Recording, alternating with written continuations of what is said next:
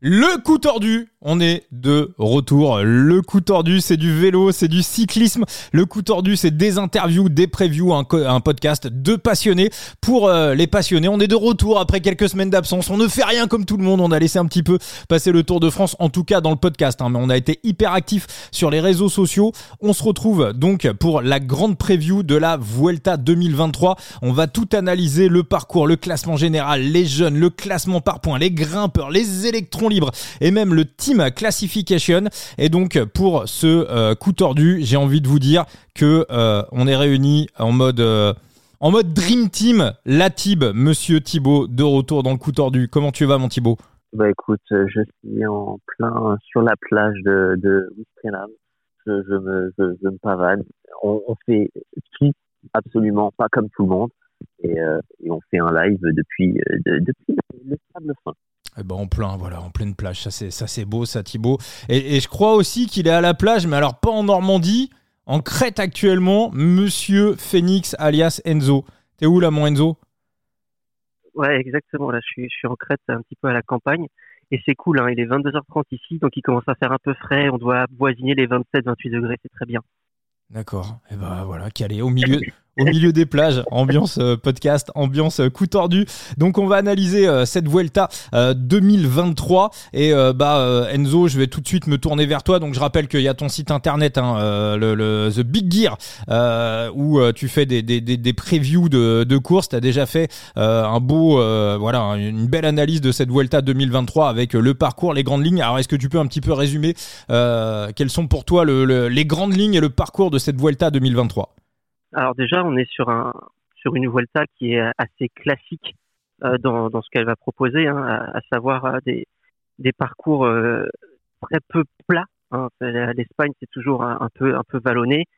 On va avoir quelques sprints, probablement pour moi 5 maximum, 4 ou 5.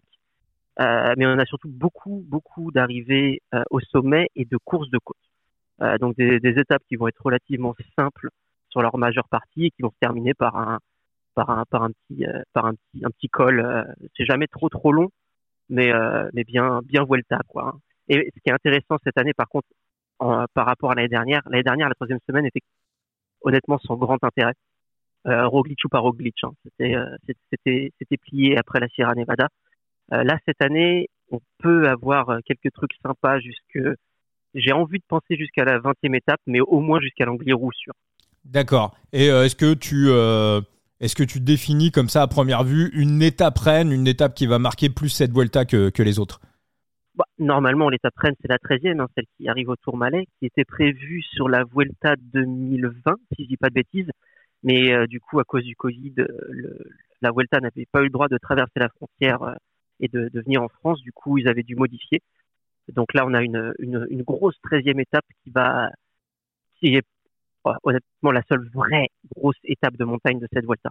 Thibaut, toi de ton côté, qu'est-ce que tu as à dire sur euh, le parcours et euh, un petit peu comment tu, euh, comment tu scénarises la course D'après toi, à quel moment les, les, grosses teams, et en particulier la Jumbo Visma, va on va dire, laisser la main à des équipes de, de deuxième et troisième échelon et va chercher à, à, mettre la main sur la course. Est-ce que tu vois des équipes qui peuvent complètement euh, remettre en cause la stratégie de la Jumbo Visma Je pense que tu as, pointé le, doigt dessus, c'est à quel moment la Jumbo Visma va, prendre les cartes en main, parce qu'on sait, euh, la majorité des équipes vont laisser euh, la Jumbo Visma se faire la course et potentiellement peut-être se tirer dans les pattes. Euh, puisqu'ils ramènent leurs deux meilleurs leaders, à savoir Primoz Roglic et Jonas Vingegaard. Et euh, on va avoir euh, une potentielle hiérarchie qui va devoir s'établir entre les deux.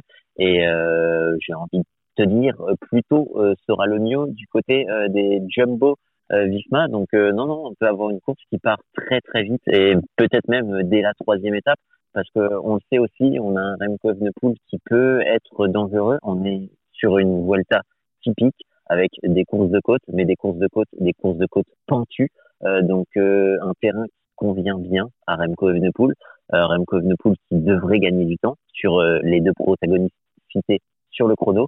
Donc, euh, faudra tenter de le renverser. Jonas Vingegaard aura deux euh, occasions vraiment très réelles de gagner un maximum de temps sur lui, c'est-à-dire au Tourmalet et euh, à l'Angliru, puisqu'on se rappelle, euh, quand il avait été support de Primoz Roglic sur la Vuelta il y a quelques années, euh, Jonas Vingegaard avait montré toute sa classe au monde entier en étant grégario assez de luxe euh, pour pour Primoz Roglic avant un relais évidemment de de Sepkus, mais là les rôles sont inversés entre Sepkus et Jonas Vingegaard, donc non, la course pour moi devrait se jouer relativement assez tôt et on devrait avoir quand même pas mal de courses qui devraient s'emballer euh, du fait de la force collective de la Jumbo Et donc toi tu vois euh, vraiment la Jumbo essayer de mettre la main mise sur la course de manière relativement rapide avec pourquoi pas un, un Roglic ou un Vingegaard en rouge relativement tôt. Euh, honnêtement on peut hein, mais la, Jumbo Visma peut frapper fort d'entrée dès la troisième étape puis après peut-être laisser filer une échappée fleuve sur une étape comme l'étape numéro 8 mais mais au-delà de ça honnêtement je pense que dès qu'ils en auront l'occasion, on l'a vu, euh, ils peuvent prendre la course en main, ils peuvent prendre la course en main pendant trois semaines. Hein. donc, euh, je pense pas que ça les dérange dans l'absolu euh, de prendre le maillot tôt et de devoir gérer dès, dès les premières étapes ce maillot de leader, ce maillot rouge. Donc non, honnêtement, je pense que s'ils ont une occasion de prendre du temps sur un Remco Evenepoel qui paraît être honnêtement le le l'adversaire numéro un, on va pas se mentir. Euh, les autres seront peut-être un peu plus dans l'attente. On sait qu'un Remco Evenepoel, lui, a peut-être euh, un caractère beaucoup plus offensif euh, que les leaders, que ce soit des Ineos comme les leaders Emirati. Donc, le principal danger pour les Jumbo ça reste Remco Evenepoel, bien qu'il y ait des forces collectives à côté qui soient tout aussi fortes l'une que l'autre mais euh, mais le principal danger sur lequel il va falloir gagner du temps et combler un peu bah, le temps qu'il va gagner sur le chrono et euh, après la gestion qu'il pourrait avoir sur euh, les étapes suivantes bah c'est c'est Remco Evenepoel donc s'ils ont une occasion d'aller crapiller du temps des secondes notamment sur les arrivées un peu plus punchy les arrivées pentues qui conviennent plus à Primoz Roglic ils vont jouer avec. Et les arrivées euh, du type Tour Vallée et Angliru, ils doivent jouer avec euh, leur pion, qui est Jonas Vingegaard. Donc, euh, pour moi, on peut avoir une Vuelta qui est relativement assez emballée et sur pas mal d'étapes. Toi aussi, Enzo, tu vois un scénario verrouillé par le, par le GC Verrouillé, oui. En fait, je ne vais pas répéter tout ce qu'a dit Thibaut, mais tout va vraiment dépendre de comment Jumbo veut aborder la course. On a tellement d'étapes de, qui seront des courses de côte avec des bonifications à l'arrivée que si euh, la Jumbo veut contrôler pour aller chercher des bonus, euh, bah ils le feront certainement. Si je dis pas de bêtises, c'était la Vuelta de bah, la Vuelta 2020, je crois que que Roglic gagne devant Carapace, euh, notamment grâce aux bonifications. Si je dis pas de conneries. oui, oui, oui, totalement. Ouais. Ouais, ouais, ouais, ouais, Donc c'est pas impossible qu'on ait un scénario un peu un peu identique où la les moindres bonifications seront bonnes à prendre. Surtout pour un Roglic dont on sait qu'il a, il a quand même pas, pas mal perdu en contre-la-montre euh, depuis, depuis deux saisons maintenant. Alors, il est pas nul, hein. ça, ça reste toujours un, bon rouleur. Mais euh, il est quand même un bon ton en dessous d'un de, Evenpool. Hein. Il n'y a, a, pas de comparaison possible entre les deux. Euh, moi, j'avais une question pour toi, Tib. Est-ce que, vu le parcours de la Vuelta et le fait qu'il y ait vraiment, allez, on va dire deux étapes où tu vas avoir besoin d'un gros train de montagne, un vrai train de montagne, je parle. Hein. Est-ce que tu n'aurais pas enlevé peut-être un profil plus grimpeur pour mettre un profil plus rouleur sur les étapes justement en, mode course de côte pour contrôler les échappées et pouvoir avoir un, vrai un vrai gros moteur derrière? Alors Tratnik et Van Barle, euh, c'est très bien, mais pour moi le problème c'est que ces deux-là sont tout autant utiles en montagne. J'aurais peut-être mis un vrai profil plus rouleur que tu vas cramer sur le plat ou pour contrôler le, la formation des échappées pour ensuite t'assurer d'un shot assez facile à aller récupérer derrière je, je, me pose la question. Ouais, je suis pas certain. Honnêtement, vu la force collective, euh, mec, c'est des, des mecs qui peuvent rouler sur le plat comme qui, peuvent rouler dans les montées. Et euh, ouais, le problème, c'est que t'as as, as, deux forts leaders. Donc, euh, ouais, non, je suis pas. Enfin, ils trouveront peut-être toujours des alliés, des alliés un peu de circonstances euh, qui ah, un doute essaieront. Bah, et qui, attends, alors, faudrait être débile pour aider la, pour aider la Jumbo à se faire poutrer par Roglic en course de côte. Ouais, mais le problème, c'est que au vu de la force collective euh, des Jumbo Visma, euh, si euh, t'es les Ineos, je vais te citer les Ineos, euh, les Ineos Mhm. ont qui comme leader? Ils ont Aaron Fan et Garen Thomas. Garen Thomas et Aaron Fan, est-ce qu'ils ont un tempérament offensif? Non. Est-ce qu'ils ont les capacités physiques et euh, intellectuelles euh, de pouvoir se défaire de Jonas Vingegaard et de Primoz Roglic Et on peut additionner Remco Evenepoel. Je suis pas certain. Est-ce que c'est pas des équipes comme euh, les Émiratis hein, euh, qui viennent plus pour jouer un podium que pour jouer une victoire, peut-être. Et à partir du moment où c'est des équipes qui vont jouer le podium, ce sera des alliés de circonstance pour la Jumbo Visma. Après, euh, honnêtement, alors pour Ineos, je suis d'accord. Pour UAE, je suis pas certain qu'ils viennent juste jouer le podium. Pour moi, Ayuso, il vient pas juste pour jouer le podium. Je dis pas qu'il va gagner. Hein. Je dis juste qu'il part pas avec l'idée de faire trois. Moi, je Ah, il évidemment. Lui, lui par contre, a un très bon punch. Et effectivement, UAE pourrait peut-être rouler parce que Ayuso verrait un. Et, et Almeida est pas mauvais non plus. euh, avec sa... Il a une bonne pointe de vitesse en côte. Hein. Donc, pourquoi pas UAE, effectivement Pourquoi pas Mais euh, tiens, on, on, on en parlera peut-être après, mais euh, bon, si, je, si je dis ça, c'est que je vais en parler maintenant. Mais euh, les Émiratis, euh, les Émiratis, si tu places euh, Ayuso peut-être euh, un peu plus euh, intéressé et peut-être euh, potentiellement quand même un peu moins régulier qu'un Almeida sur des grands tours. Euh, moi, je trouve que cette Volta est plus taillée à Almeida que, que Juan Ayuso. Juan Ayuso, on le connaît. Bon, déjà, il y a euh, sa forme, sa reprise et tout m'a pas forcément euh, plu dans l'absolu, mais aussi il a montré un peu euh, cette année tout ce qu'on peut lui connaître et euh, ça reste un petit diesel qui a du mal à se mettre en route. Tu me diras Almeida pareil, mais euh, j'ai quand même l'impression que Almeida lui euh, sera beaucoup plus régulier qu'un Juan Ayuso et qui perdra moins de temps et que voilà, je là si je dois placer un Emirati sur la boîte, ce serait pas Juan Ayuso, ce serait Juan, euh, ce serait Almeida. Ah moi, bah, moi, j'ai mis l'inverse. Pour, pour être honnête, moi, je pense qu'un Ayuso a plus les capacités de, de faire un podium de grand tour que euh, qu'un Almeida. Almeida, j'y ai cru pendant très longtemps. J'ai quand même l'impression qu'il plafonne. Alors, il est encore jeune, hein, il a le temps de, il a le temps de grandir euh, en tant que, que, que leader euh, sur un grand tour. Mais j'ai quand même l'impression qu'il y a une, sorte de palier, euh, une sorte de plafond de verre qu'il a, qu'il a atteint et qui, va l'empêcher de, de jouer la gagne face à des, à, des petits cracks comme euh, Vingegaard Pogacar, hein, on les met un peu à part. Hein. Face à Roglic, pourquoi pas Face à Evenpool, j'y crois pas trop. Euh, et pour moi, Ayuso, si c'est pas cette année, à partir de l'année prochaine, il y a, y a plus de discussion. Ce, ce mec-là, c'est un futur vainqueur de grand tour. À partir de Alors l'année qu'Almeida, prochaine. j'ai un doute. à partir de l'année prochaine. À partir de l'année prochaine, parce que non, honnêtement, moi, c'est si on doit, si on doit placer un Emirati, ce sera Almeida. Et peut-être que son Giro, où il s'est vu un peu plus sur l'offensive, et ça lui a plu, euh, et surtout ça lui a ouvert des portes, ça devrait quand même l'inspirer peut-être un peu plus.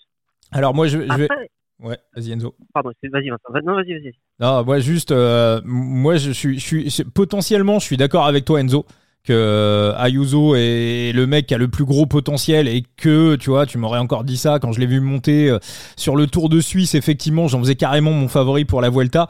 Maintenant, moi, il y a un truc quand même qui me gêne pour euh, Ayuso, c'est les deux chutes dans la préparation et ça a quand même été deux belles gamelles et on le sait que pour un coureur, quand il prépare une échéance comme un grand tour, euh, empiler les chutes euh, juste avant le grand tour, on sait que c'est jamais, euh, c'est jamais anodin. On se rappelle Chris Froome par exemple.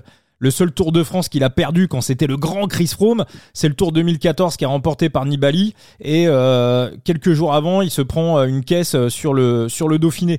Donc voilà. Donc Ayuso, je suis potentiellement, je suis d'accord avec toi, mais de manière factuelle, j'irais plutôt du côté de, Thibaut. Il me semble que la préparation d'Ayuso, bah, euh, elle est pas optimale quoi. Et puis même Ayuso, c'est un grimpeur long, hein, on l'a vu, et on l'a vu notamment sur la, la Classicao. Hein, donc euh, non, je suis plus emballé au niveau du parcours pour un Almeida qu'un Juan Ayuso. Alors après, après Ayuso, je suis quand même partagé sur euh, cette théorie de grimpeur. Alors effectivement, tu as raison, de manière factuelle aussi, on a vu qu'il était plutôt euh, grimpeur long. Mais moi, je me rappelle d'une interview de, de Milan, euh, qui était le, voilà le, le- où, c'était Gianetti, je sais plus dans dans Vélo Magazine. C'était le, le, le, temps où, euh, où Ayuso, on découvrait Ayuso, il y avait une, euh, un stage de préparation de, du AE en, en altitude en pré-saison. Et Ayuso avait quasiment réussi à suivre Tadej Pogacar sur une ascension de 25 minutes. Et euh, alors qu'habituellement Tadej fout des branlées à, à, tout le monde dans, dans ce type de configuration. Et il décrivait Ayuso avec un mec ayant quasiment les mêmes caractéristiques que Tadej, à savoir un gars fort sur les ascensions entre 20 et 40 minutes et avec, on va dire, pas des, pas des lacunes évidemment, parce que même Tadej sur l'école long, il est pas nul, hein, bien sûr, mais avec, on va dire, euh, des, des, des, des, un, un, axe de progression sur l'école de plus d'une heure. Alors, est-ce qu'en un an, il a déjà réussi à résoudre ça, ou est-ce que la concurrence était, euh, était un petit peu faible et ça lui a permis de, de, de voilà, de, de, gagner des courses. Moi, j'attends encore quand même confirmation sur ce statut de grimpeur long, euh, type colombien ou type Jonas Vingegaard pour, pour les Européens. Euh, Vincent, Wenzo, vas-y, les, les, viewers qui disent qu'ils nous entendent pas, ils nous entendent pas, Tib et moi, préviendrai qu'ils pourront nous entendre dans le podcast. Hein, voilà, voilà. T'as as raison de le dire. J'allais le dire. Vous aurez euh, la Tib et euh, Phoenix dans le podcast. Et même si vous avez envie d'entendre ce qui se passe et de suivre en même temps sur euh, TikTok, vous pouvez aller vous connecter sur le Discord du coup tordu. Voilà vous entendrez euh, vous entendrez la tib et euh, voilà on se met en place hein, voilà on met euh, on met ça tranquillement on est de retour on a on a mis du matériel on a mis du matériel dans le game et, et on va on va on va gérer ça on va gérer ça tranquillement donc voilà un petit tour dans le dans le Discord et vous aurez vous aurez ça et si vous voulez poser des questions vous revenez sur le sur le TikTok et vous posez des vous posez des questions vous pouvez allumer les, les deux en même temps moi c'est ce que j'ai fait j'ai le TikTok qui est allumé et j'ai le j'ai également le le Discord du coup tordu qui est, euh, qui est allumé. Euh, bah on va se mouiller les gars, on va y aller, euh, on va y aller directement. Je, je, on va parler cote, on va parler betting. donc le grand favori de cette Vuelta, c'est Jonas Vingegaard est coté un tout petit peu plus de 2. Après on a du Primos aux alentours de 3,25. Hein, je suis sur le book référent. Je rappelle que jouer avec excès comporte des risques. On a du Remco autour de 4,75. Après du Ayuso à 9, Henrik Mas à 17, du Garen Thomas à 23. Après on a du Almeida à 34, un monumental Almeida. Vlasov 67, Jevine à 80. Thibaut bah, je me tourne vers toi. Euh, quel est, euh, quel, quel, est ton pronostic pour cette Vuelta? Euh, bah, Si je devais placer un pari, je n'en placerais pas. Ça répond à ta question. Au vu des cotes, à choisir, je prendrais Primoz Roglic. maintenant, si tu me demandes mon favori, ce serait Jonas Vingegaard. je sais qu'il y a toutes les interrogations autour du Danois quant à l'enchaînement Tour de France Vuelta. On a vu hein, des leaders comme Chris Froome euh, comme euh, Bala, comme euh, Contador qui est arrivé à bah, faire de très belles choses sur le Tour de France et rempiler sur la Vuelta. au vu des déclarations de son DS, on vise un deuxième pic de forme, il sera au rendez-vous. Jonas Vingegaard, pour moi, c'est le mec qui te développe le plus de watts en montagne c'est le mec qui doit te gagner du temps, euh, que ce soit sur l'étape de l'Angliru comme sur l'étape du Tour Malais. Et euh, s'il a le niveau du Tour de France, honnêtement, il est injouable. Il est injouable pour tout le monde. Il est injouable pour Remco Evenepoel. Il est injouable pour Primoz Roglic. Je suis alors dans, dans l'idée, je suis d'accord avec Thibaut. Hein, si on a le si on a un Vingegaard à 100% et même un Vingegaard à 90%, je, je pense qu'il est injouable. Euh, après, voilà, petit point d'interrogation. Première fois de sa vie qu'il va faire deux grands tours euh, dans la même année en tant que leader aussi, surtout. Euh, niveau mental, je pense qu'il a passé un cap. Hein, L'année dernière, on se souvient, euh, petite euh, post-tour euh, semi-dépression. Bah, je pense qu'il est, il est vraiment en mode, en mode leader dans sa tête. Donc là-dessus, je me fais pas trop de soucis. Niveau physique, je sais pas. Je pense que bah, ça va être une surprise pour lui aussi. Hein, il verra bien. Je me, je me pose aussi la question de, de est-ce que on part vraiment avec deux co-leaders ou est-ce qu'il y en a un des deux qui serait plutôt là en on va dire en, en, assurance du vrai potentiel leader? Un leurre. Et euh, ouais, voilà. Donc euh, non pas que les deux, qu'il y en ait un des deux qui soit moins bon. Hein. je pense que les deux seront très très bons hein, de ce qu'on de ce qu'on a lu et entendu. Euh, Roglic est sur une préparation optimale et euh, Vingegaard semble être aussi sur une préparation optimale. Donc je me fais pas trop de soucis. Mais moi, j'ai quand même une sorte d'impression que Roglic, bah, il a été annoncé euh, euh, sur la Vuelta euh, officielle plus en avance que Vingegaard, même si Vingegaard en avait parlé, je crois, dès décembre ou janvier, mais a officialisé sa présence seulement après le Tour de France. Alors, est-ce qu'ils attendaient de voir s'il gagnait le Tour de France, de voir comment ça se passait et tout pour officialiser? Ça, je sais pas. J'ai pas, j'ai pas trop de trucs dessus.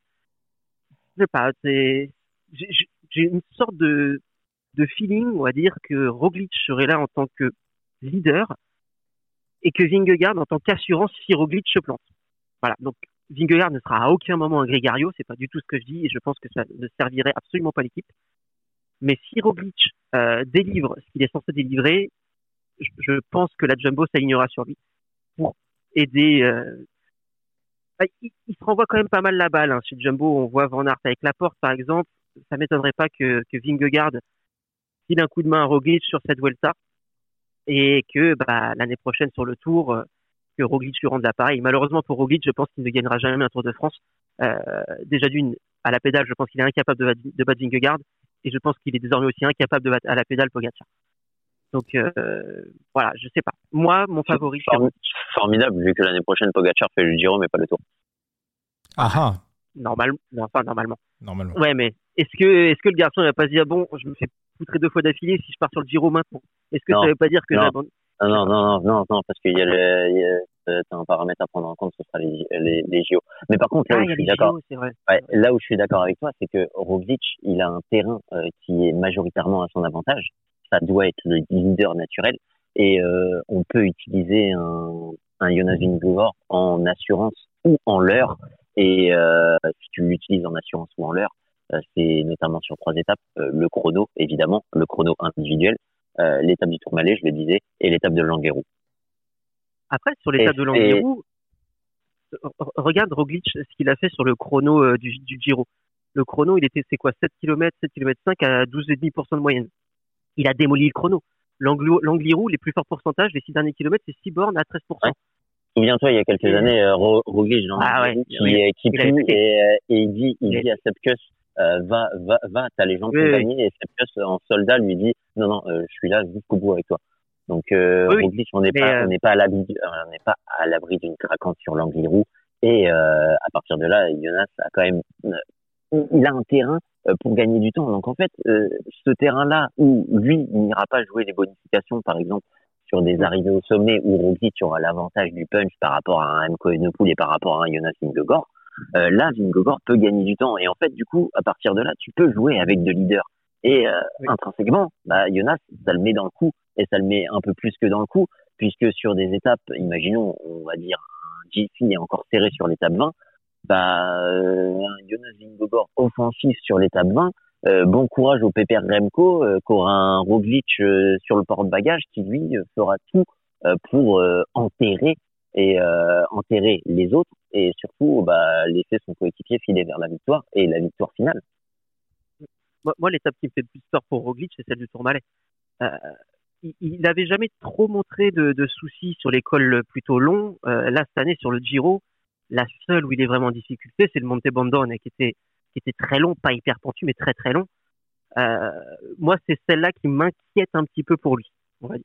Bah, il, il a jamais montré de, de grosses faiblesses sur les cols longs.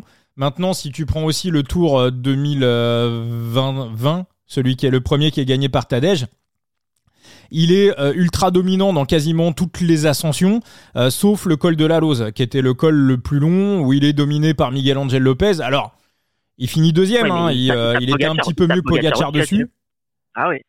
Mais euh, il a il a pas été euh, c'est euh, je dirais c'est un peu comme Tadej. C'est-à-dire que sur des ascensions entre 20 et 40 minutes c'est un vrai goat. Sur les ascensions de 50 55 minutes voire les ascensions de plus d'une heure il peut tomber sur des spécialistes encore une fois, les Sud-Américains et euh, bah, Jonas Vingegaard, pour moi, qui est le meilleur en Europe. Je pense qu'on peut va pouvoir aussi rentrer Félix Gall un petit peu dans cette catégorie. Euh, il peut tomber aussi sur quelques Européens qui, voilà, qui, qui, qui, réussissent à lui prendre un petit peu de, de temps là-dessus. Euh, J'ai fait une petite modif, un petit bricolage. Peut-être qu'on nous attend, on nous entend un petit peu, peut-être qu'on vous entend un petit peu sur le TikTok. N'hésitez pas à, à me faire vos, vos retours. Euh, donc, euh, donc si je résume, pour toi Thibaut, ça serait plus ça serait plus un no bet, mais euh, si tu avais à choisir, ce serait plus Primoz Roglic, mais la raison c'est Jonas Vingegaard. Et euh, de ton côté, Phoenix, euh, c'est c'est Primoz Roglic. Mon favori, c'est ouais, mon favori, Bon, bah, en tout cas, je trouve ta théorie assez intéressante, Enzo. Euh, moi, je vais être sur Jonas Vingegaard et euh, alors je sais pas si je vais le prendre tout de suite ou si je vais attendre le chrono, euh, attendre que Remco lui reprenne un petit peu de temps, quoique Vingegaard est tellement surprenant que je suis pas, je suis pas sûr à 100%. Ouais, que... Ouais, s'il te claque un chrono comme il a claqué sur le tour, honnêtement, je, je, je, jamais, je l'ai jamais vu le, le père Jonas face à Remco, mais euh, je suis pas sûr qu'il perde tant de temps que ça. Hein. Alors après, ah après le chrono sera quand même assez, euh, sera quand même assez différent, mais c'est vrai qu'après neuf étapes, il est, il est complètement capable euh, maintenant sur Vingegaard, moi ce qui m'intéresse c'est la préparation. C'est-à-dire qu'on voit que la Jumbo, le bonus que la Jumbo a par rapport aux autres, c'est je pense une meilleure euh, maîtrise scientifique des préparations en altitude. Alors tout le monde connaît le principe des préparations en altitude, mais je pense qu'ils ont plus d'avance que les autres équipes euh, à ce niveau-là dans la gestion des montées, des descentes, revenir, repartir. Et les précurseurs en matière de préparation en altitude, c'était la Ineos. Euh, et on a vu euh, Froome qui est un peu un, coureur un peu typé comme Vingegaard. Hein. Froome sur les classiques il a jamais rien fait. Froome ça a été un coureur de course par étape et Vingegaard euh, semble avoir le, exactement le même profil. Et euh, Froome on l'a vu dominateur sur énormément de Tours de France où il se baladait en juillet et dès qu'il arrivait sur la Vuelta, il n'était pas à la rue, mais ça coinçait un peu plus. On avait match face à des euh, Nairo Quintana, face à des Alejandro Valverde. Il y avait souvent des face à des Alberto Contador. On avait souvent des Vuelta qui se jouaient à 3, 4, 5 mecs. Froome n'était pas dominateur. Moi, je pense que la Jumbo a un petit peu plus d'avance au niveau de la prépa en altitude que euh, ce qu'avait la Sky Ineos à l'époque. Et à mon avis, en jouant là-dessus et en conservant un, un Jonas Vingegaard, on va dire à 95-97% de ses capacités du Tour de France, et euh, en mettant réellement la main sur la course parce qu'on voit que la Jumbo Visma, que ça soit sur le dernier Tour d'Italie, sur le dernier Tour de France ou encore sur euh, euh, la, enfin la Vuelta, pas la, dernière Vuelta gagnée par Remco, mais sur les Vuelta précédentes gagnées par Roglic, on voit véritablement que c'est eux qui impriment le rythme de la course. Quand ils décident que c'est le GC, c'est un scénario GC. Quand ils décident d'aller faire croquer des échappés et des équipes de deuxième et troisième niveau, ils font croquer des équipes de deuxième et troisième niveau. Systématiquement, c'est c'est eux qui impriment le rythme du euh, Grand Tour pour ramener euh, leurs leaders, leurs coureurs sur les filières qui les intéressent. Donc à partir de là, euh, à partir de là, moi j'irais quand même plus sur une victoire de Jonas Vingegaard, sachant que comme tu le disais Enzo, pour moi sur les cols longs, il a un avantage sur, sur Tonton. En tout cas, ce que je peux leur conseiller, c'est de prendre de la bière en, en tant que diurétique. C'est quand même mieux. Ah, d'accord. D'accord, d'accord. C'était la petite pushline. Bon. Euh, je dis pour euh, le poteau Maxime Badan, oui, le SM7 Maxime, c'est pas pour euh, le TikTok, le SM7, c'est pour le podcast qui sera disponible, et je le rappelle pour tout le monde, qui sera disponible demain matin sur toutes les plateformes de podcast, Apple, D'ailleurs, Deezer, Spotify. ils nous entendent ou toujours pas? Ah bah logiquement j'ai fait un petit truc pour qu'on vous entende donc logiquement ah, on dit qu'on n'entend pas l'insert donc bon en logique on aurait dû vous entendre mais ah ouais non je sais pourquoi. Fait ça. Ouais, ouais. Tu as non. fait ça. Non, non, mais euh, ouais, non, c'est parce que le truc est complètement d'accord. Euh, bah, vous, bah, en principe, euh, Thibaut et Enzo, si vous m'entendez, en théorie, en théorie, si je fais ça, en logique, on doit, en logique, on doit vous entendre. Bon, après, je rappelle que pour ceux qui veulent nous rejoindre, hein, vous nous rejoignez sur le Discord du, du coup tordu, vous aurez le son également de, de ce côté-là. Donc voilà pour euh, le, classement général. Euh, Thibaut, est-ce que tu as eu le temps de jeter un petit œil sur les match-up eh ben, Je les ai devant moi. Je vais les chercher. Le général, où sont-ils? Euh, ils, sont, un peu planqués dans notre, chez nos amis des 365 euh, Sauve Almeida, non. Brooks de plus, non. Caruso, non. Putain, c'est vrai que je suis pas la con, ça. Tu les as regardés, toi, Enzo, les euh, Non, pas du tout. Euh, honnêtement, honnêtement, honnêtement, ah, jamais de la vie. Jamais de la vie. Je mets, je mets, je mets devant, devant Jevine. Jevine, il va encore se manger une banane. Il sait pas tenir sur, euh, sur ses pattes. Il a besoin de boulettes, l'animal. et puis Kuss, vu son niveau, non, non. Et puis en plus, c'est des montées qui correspondent, qui sont, qui sont profilées, Kuss. Donc, non, non, moi, dans l'absolu, là, euh, le Sepkus face à Jevine me plaît peut-être le plus. D'accord. J'ai quand même l'impression que, que, Jevine, ça va être domestique slash chasseur d'étapes hein, sur cette Vuelta. Ouais, ouais, Il y a moyen qu'il fasse pas mal de temps. Ouais. Et sur les étapes où ça va s'emballer, Sepkus, on va quand même le garder. Ce sera oui, le, dernier rempart avant, avant que bah, les, les deux s'amusent à jouer au chat et la souris. Mais Sepkus, il va être là quand même très longtemps cette cup, cette cup, il peut faire un troisième top 15 sur son troisième grand tour de l'année. Hein. il est monstrueux. Oui, oui. moi, j'en ai un qui me plaît bien. Je sais pas si je vais y aller. Euh, Lenny Martinez devant Hugh Carty. Il y avait une interview intéressante. Hein j'ai hésité. J'ai hésité, ah, mais ah. j'ai l'interrogation euh, de savoir euh, bah, l'étendue du talent de Lenny Martinez sur son premier grand tour, en sachant que si j'ambitionne quand même un, une Vuelta euh, qui va être couru euh, beaucoup plus énervé que certains l'anticipent du fait de la Jumbo Visma euh, qui va quand même emballer pas mal d'étapes. J'ai peur que Lenny Martinez, la troisième semaine, ce soit lourd dans les jambes pour lui. C'est euh, ah, une possibilité. Alors apparemment, il y avait euh, son père qui avait été interviewé sur l'équipe TV. C'était, euh, je sais plus pendant quelle euh, pendant quelle course. Il y a, il y a très peu de temps. et il, il avait expliqué que l'objectif pour Lenny Martinez, bah, c'était quand même d'aller se tester face au leader du classement général. Et, et Hugh Carty, à mon avis, à force de, de manger des fonds de top 10 et de plus en plus des fonds de top 15, bah bon, j'ai pas vu d'interview du Carty comme quoi il va pas jouer le classement général, mais moi je serais lui, je lâcherais l'affaire. Hein. À un moment donné, comme à l'ancienne, elle a Boku Molema, euh, quand tu fais 6, 7, 8, euh, et que tu vois que ça diminue, à un moment donné, tu te dis c'est bon, euh, il y a certaines étapes que je vais faire un peu en dedans, et puis je vais, euh, je vais simplement me contenter d'aller chercher des étapes. Donc je suis pas encore radical sur le Lenny Martinez contre Hugh Carty. Effectivement. Ouais, mais Hugh Carty, ça aurait été le cas, ça aurait été le cas s'il y avait eu Richard Carapaz, mais là, malheureusement, euh, Hugh Carty, il a la stature de leader, et surtout, il trouve des cols qui et il trouve des cols qui sont censés être à sa mesure, à sa convenance, qui sont taillés pour lui. Donc, je suis vraiment pas sûr qu'il lâche le Jiffy. Ouais, ouais, ouais. Enfin bon, bah, à chaque fois, il, ouais, à chaque fois, il perd des places. Donc ouais, donc effectivement, interrogation, euh, interrogation sur euh, sur ce match. La tendresse de Lenny Martinez. Mais euh, mais dans l'absolu, hein, si si Lenny Martinez est là sur trois semaines, je suis d'accord avec toi c'est un match-up qui peut être plaisant. Eh ben très très bien les copains, on va se retrouver tout de suite pour un nouvel épisode du coup tordu dans lequel on va enchaîner euh, avec le classement par points et le classement du grimpeur. Voilà, c'était le 52e épisode du coup tordu et euh, bah, vous allez pouvoir enchaîner dans vos plateformes de, de podcast et retrouver quasiment immédiatement un 53e épisode. À tout de suite les potos.